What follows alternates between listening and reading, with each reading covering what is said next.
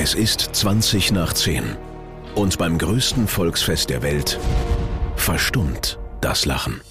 Mein Name ist Juliette Marischka. Ich arbeite bei Antenne Bayern in der Nachrichtenredaktion und ich war damals als Teenager mittendrin beim Oktoberfestattentat. Der schwerste Anschlag in der Geschichte der Bundesrepublik.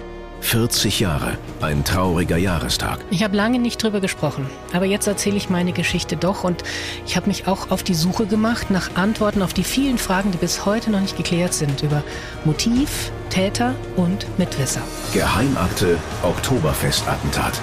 Ein Podcast von Antenne Bayern. Noch diese Woche. Überall, wo es Podcasts gibt.